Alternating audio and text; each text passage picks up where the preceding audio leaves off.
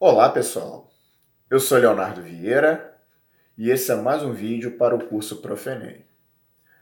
Na aula de hoje nós daremos continuidade à abordagem de, te, de temas ligados à área de linguagens, tá?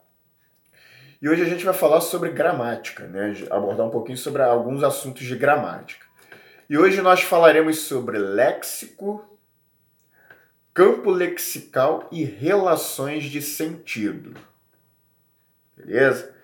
Então fique ligado porque o assunto é tem alguma recorrência no Enem, ok? Antes, como de costume, eu peço para que você ajude a divulgar o vídeo, tá? Se estiver assistindo pelo Facebook, curta, compartilhe o vídeo, siga a nossa fanpage. Se estiver assistindo no YouTube, dê um like, se inscreva no nosso canal Ouça nosso podcast, siga a gente também nas demais redes sociais, beleza? Bom, então chega de conversa, vamos ao que interessa. Vamos lá?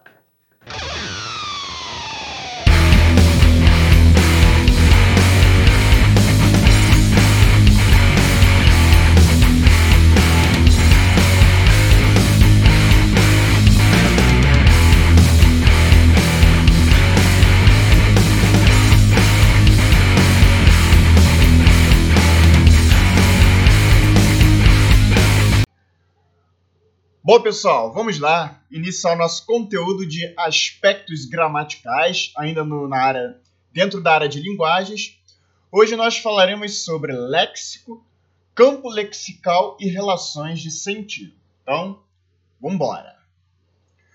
Bom, gente, primeiramente, o que é léxico? Né? O que nós entendemos por léxico?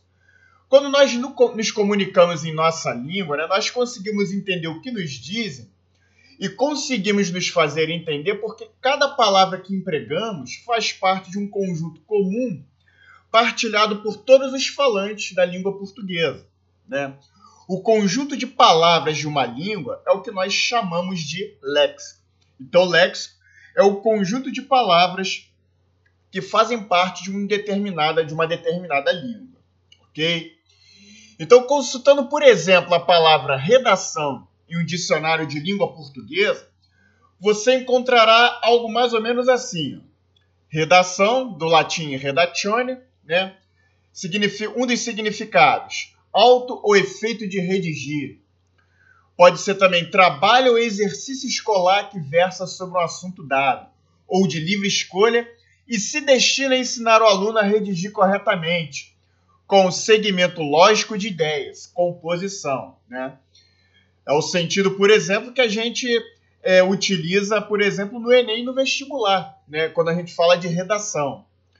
Mas a palavra redação também pode ter outros sentidos, como, por exemplo, modo de redigir. Ou dentro do campo do jornalismo, se pode se referir ao conjunto das pessoas que redigem um periódico, uma revista, uma editora etc. O corpo de redatores, ou o lugar onde trabalham os redatores. Então a palavra redação você pode perceber que ela tem, ela pode ter aí, de acordo com o dicionário, vários significados, beleza? Então, de todos os significados possíveis para a palavra redação, que vimos no slide anterior, você precisará selecionar apenas um para você expressar aquilo que você deseja. Esse significado que a palavra assume quando empregada no texto é o seu sentido. Então o sentido ele surge no contexto, pelas relações que se estabelecem entre a palavra empregada e as outras do texto. Você é capaz de compreender esse sentido porque ao ler relaciona palavras e significados e é capaz de perceber seus modos de interagirem umas com as outras. Beleza? Então, é, o significado que a palavra assume quando empregada em um texto é o seu sentido, né? Uma palavra, como a redação, por exemplo, ela tem vários sentidos. Mas o contexto em que ela vai ser inserida é que vai determinar qual é o sentido aí que essa palavra foi empregada ali, beleza? Então, o sentido da palavra que a palavra assume, quando empregada no texto, vai depender aí do contexto em que ela é, é empregada, beleza? Bom, por exemplo, vamos ver aqui a palavra redação na manchete de um jornal da cidade de Maceió, em Alagoas. Né? Aqui o título da reportagem é Alunos de Rio Largo visitam a redação do jornal Tribuna Independente. Aí no subtítulo, estudantes participam de um projeto desenvolvido pela instituição para a confecção de um jornal escolar. Né? Então é pelo contexto que você poderá perceber que significado da palavra redação está em uso e faz sentido. Ao produzir textos, você faz a mesma operação. Seleciona palavras e as coloca em interação para construir diferentes sentidos.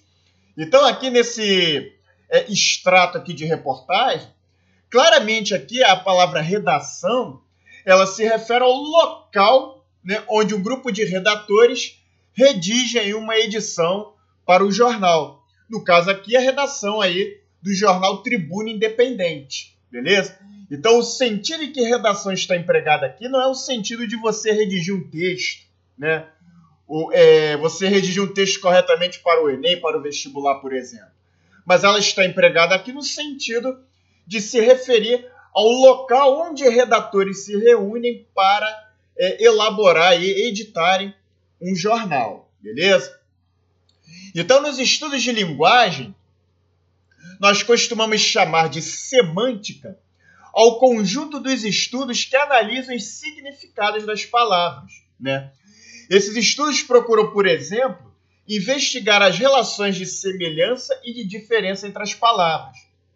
Quando essas relações se manifestam no nível dos significados, nós podemos relacionar as palavras por semelhança e proximidade de sentido, ou então por oposições.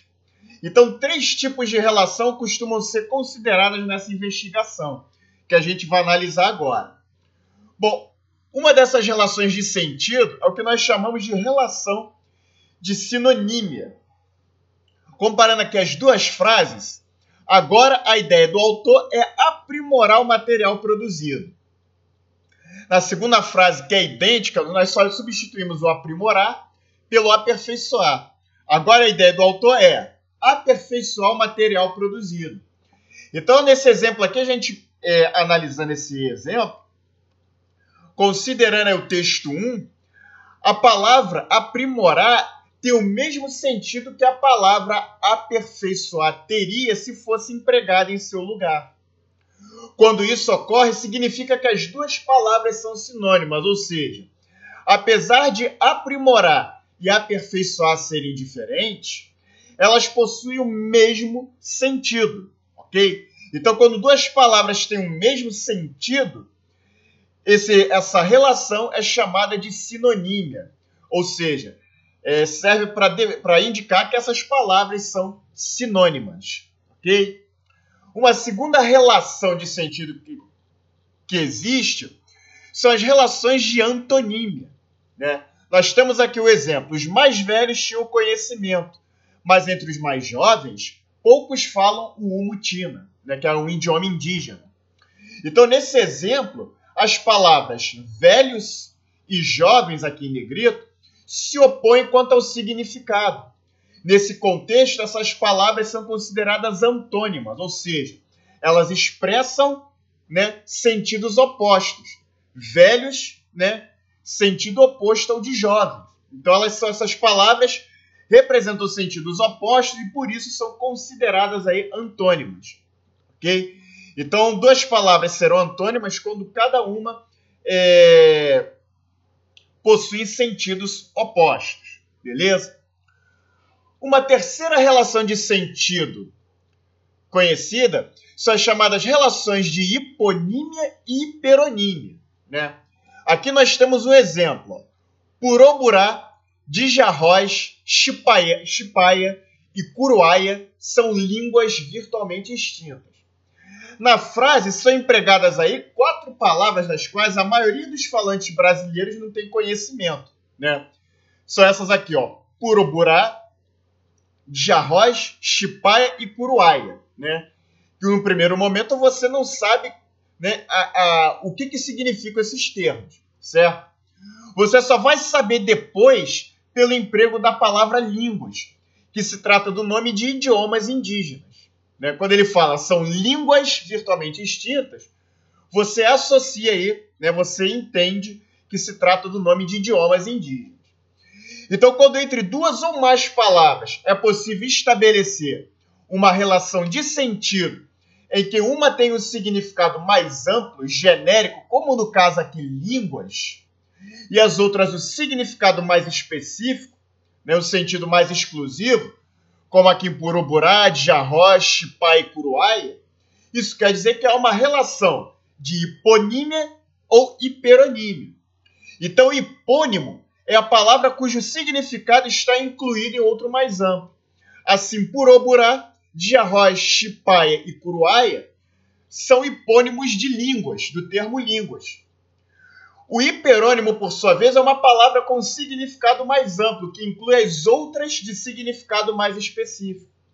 Assim, línguas é hiperônimo de Puroburá, de Arroz, Chipaia e Curuaia. Ok? Então, gente, aqui Puroburá, de Arroz, Chipaia e Curuaia são palavras hipônimas de línguas, porque possuem sentidos específicos. Enquanto que o termo línguas, a palavra línguas, ela é um hiperônimo de Puroborá, de Arroz, Chipá e Curuai, né? Porque ela tem um aspecto mais geral, né? ele engloba os outros termos aqui. Então, quando uma palavra tem um sentido mais geral, ela é chamada de hiperônimo. Quando, as, quando a palavra tem um sentido mais específico vinculada a uma palavra de termo mais amplo, elas são chamadas, ela é chamada de hipônimo, beleza? Então, cujo significado, né? É, quando um, uma palavra com, específica ela está vinculada a outra com sentido mais amplo, é chamada de hipônimo. Essa palavra, né, que tem um sentido amplo que inclui de significado mais específico, é chamada de hiperônimo. Beleza? Então, esses três tipos de relações de sentido são sempre contextuais. Não existe oposição absoluta nem similitude perfeita de sentidos o léxico da língua é estruturado em redes organizadas por essas relações aí de sentido, ok? Bom, gente, é, ao empregar a palavra aprimorar em vez de aperfeiçoar no texto que a gente viu nos slides anteriores, certamente o jornalista ali ele acrescenta ao sentido comum de ambas as palavras algo a mais que as diferencia. O fato de o radical do verbo aprimorar ser primor, que significa excelência, qualidade superior, pode ser algo a mais que o autor quis acrescentar ao significado de aperfeiçoar. Então, ao se constituir como enunciador, selecionar e fazer interagir as palavras para construir os textos, você faz mais do que estabelecer relações de sentido. Você traz aos textos, né, aos enunciados, certos valores, sejam eles intencionalmente calculados ou acidentados. Esses valores acabam por caracterizar aí o enunciador, beleza?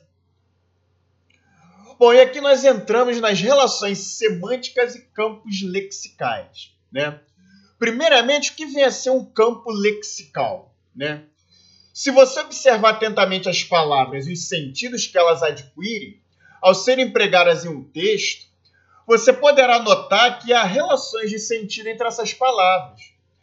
Tais relações nos ajudam a definir os diferentes temas né, que serão tratados. Então, o conjunto de palavras relacionadas ao mesmo tema em um texto determina um campo lexical. Então, por exemplo, é, vamos utilizar aqui o exemplo da palavra línguas. Né? A palavra línguas ela tem mais de um sentido. Né? Eu posso estar me referindo à língua, o, o nosso órgão, né? É responsável pelo nosso paladar, o órgão do corpo humano é responsável pelo paladar, como também eu posso estar me referindo a um idioma, certo? Então, como é que eu descubro aí qual é o, o significado de língua quando ela é empregada no texto? É quando eu vejo as outras palavras que estão associadas à língua. Então, por exemplo, aqui no exemplo anterior, quando eu falo aqui, ó, Puroburá, Diarroz, Chipá e Curuaia são línguas virtualmente extintas, então eu concluo que a palavra línguas aqui ela não se refere ao órgão do corpo humano, mas se refere aos idiomas, né? a idiomas falados, e no caso aqui são idiomas indígenas, né? que estão virtualmente extintos. Então, essas palavras aqui associadas a línguas, elas determinam o contexto aí, o deles dão sentido ao texto nesse caso. Então, esse conjunto de palavras relacionadas ao mesmo tema, no caso é idiomas, ela, ela determina o que nós chamamos de campo lexical. Beleza? Então, campo lexical é um conjunto de palavras relacionadas ao mesmo tema em um texto. Beleza? Então, o estudo dos campos lexicais nos textos ajuda a compreender as relações de sentido que as diferentes palavras do texto mantêm entre si e permite também compreender como os significados das palavras eles são atualizados nos textos para se constituir os significados, ok? Então, os outros significados possíveis que aparecem registrados, por exemplo, no dicionário, eles não são atualizados no texto. Isto é, eles não serão pertinentes ao sentido geral do texto, né? De um determinado texto ali, é, no caso que a gente viu, só que fala sobre os idiomas indígenas. Beleza? Bom, gente, é, uma coisa importante também que a gente deve analisar quando falamos de relações semânticas é quando nós falamos sobre polissemia e ambiguidade. Né? Ao estudar as relações semânticas e campos lexicais, você deve ter observado né, que as palavras têm vários significados registrados, né? Principalmente quando você vê no dicionário. Esse fenômeno da multiplicidade de significados que as palavras podem ter chama-se polissemia. Né? Ou seja, polissemia se refere ao fato de uma mesma palavra é, poder ter vários significados. Por exemplo, a palavra vírus é polissêmica, ou seja, ela tem muitos significados. Eu posso estar falando, falando de vírus, né, como um agente biológico causador de doenças, ok? É, como também eu posso estar falando de, de, um vírus de computador, né? Que pode trazer é, prejuízos né, a hardware, a software de, de computadores e etc. Tá? Então, polissemia é, é, quando uma palavra ela possui vários sentidos, né, vários significados. A maioria das palavras de uma língua ela é polissêmica, pois a linguagem humana é polissêmica por natureza. As extensões de significado e as transferências de sentido criam diversos significados aí para a mesma palavra. E como visto o contexto de emprego e as relações que a palavra estabelece com outras nos textos, determina assim o seu sentido, beleza? No entanto, quando o contexto não é, quando não há contexto suficiente e não é possível considerar as relações de sentido que uma palavra estabelece com outras, pode ser difícil determinar que significado da palavra está em uso, pois o texto permite mais de uma leitura, causando assim o que nós chamamos de ambiguidade. A ambiguidade ocorre mais comumente na interpretação de um enunciado fora de seu contexto. Por exemplo, quando a gente analisa aqui essa frase, o vírus foi devastador e causou muitos prejuízos. Ora, eu não tenho aqui um contexto que possa me, é, me esclarecer se o, a palavra vírus aqui ela se refere ao agente patológico causador de doenças ou se ela se refere a um programa de computador que, que prejudica né, o funcionamento de computadores e softwares. Né? Porque o contexto aqui colocado ele não é suficiente para é, definir qual é o sentido da palavra vírus aqui nesse caso.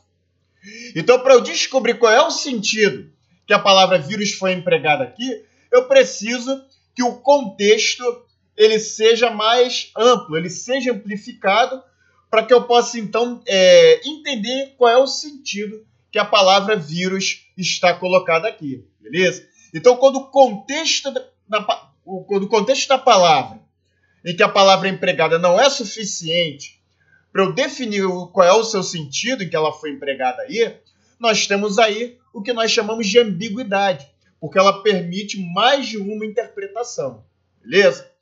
Então, nesse enunciado tomado assim fora de contexto, né, como eu disse, é, é impossível determinados, determinarmos que significado da palavra vírus deve ser compreendido, ok? Bom, há outros tipos de ambiguidade que não estão relacionados à polissemia, mas a outras questões de linguagem. Por exemplo, aqui na frase, ela viu o incêndio da fábrica. Né? Mesmo fora de contexto, podemos não ter dificuldade para interpretar o sentido de fábrica. Mas o enunciado é ambíguo por causa da organização sintática das palavras e não por razões ligadas à polissemia. Você logo percebe que ela pode ser interpretada de pelo menos duas maneiras diferentes, né?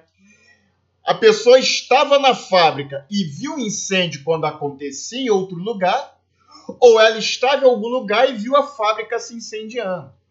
Então, aqui, quando é, o, você não tem uma, tem uma má organização sintática das palavras, né, você também pode ter aí um sentido de ambiguidade, como aqui no caso, do, do exemplo aqui em cima.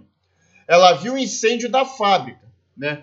O emprego sintático aqui da palavra incêndio, né, é, incêndio da fábrica, nos torna essa frase ambígua porque a gente não sabe se ela viu o incêndio que acontecia em outro lugar enquanto ela estava na fábrica ou se ela estava em algum lugar e viu a fábrica se incendiando. Né? Então, o, o enunciado ele é ambíguo por causa disso, ok?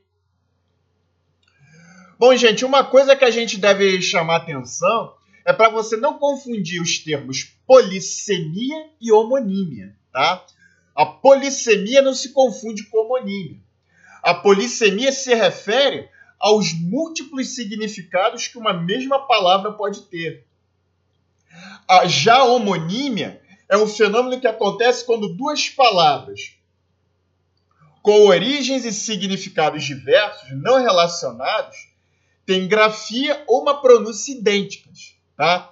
Então, quando duas palavras têm grafia ou pronúncia idênticas, mas têm sentidos diferentes, elas são chamadas de palavras homônimas, ok? Então aqui no exemplo, por exemplo, no exemplo aqui nós temos boas notícias são sempre bem-vindas. Aqui embaixo, meu avô, apesar da idade avançada, é um indivíduo são. Então as palavras em destaque aqui têm grafias idênticas, né? Mas a primeira é uma forma da conjugação do verbo ser. Tá vendo? é, a, a conjugação do verbo ser na terceira pessoa do plural. Ok? Boas notícias são sempre bem-vindas. Enquanto aqui no segundo, na segunda frase, é, são é o adjetivo sinônimo de saudável. Né? Meu avô, apesar da idade avançada, é um indivíduo são, é um indivíduo saudável. Tá? Então não se trata de uma só palavra polissêmica, mas de duas palavras diferentes. Tá? mas que possuem mesma grafia, né? E mesmo e mesma pronúncia. Então, quando duas palavras têm a mesma grafia e ou a mesma pronúncia, mas sentidos diferentes, ocorre aí o que nós chamamos de homonímia. Tá? Elas são palavras homônimas, beleza? Bom, gente, com isso nós encerramos aí essa aula de léxico, campo lexical e relações de sentido, ok? Bom, pessoal, é isso aí. Tá? A gente fica por aqui, ok? É, mais uma vez eu peço, curta, compartilhe o vídeo, dê um like, siga a fanpage, se inscreva no nosso canal, beleza? Ajude o Profenem a dar aquele up, beleza? Então, forte abraço e até o próximo vídeo.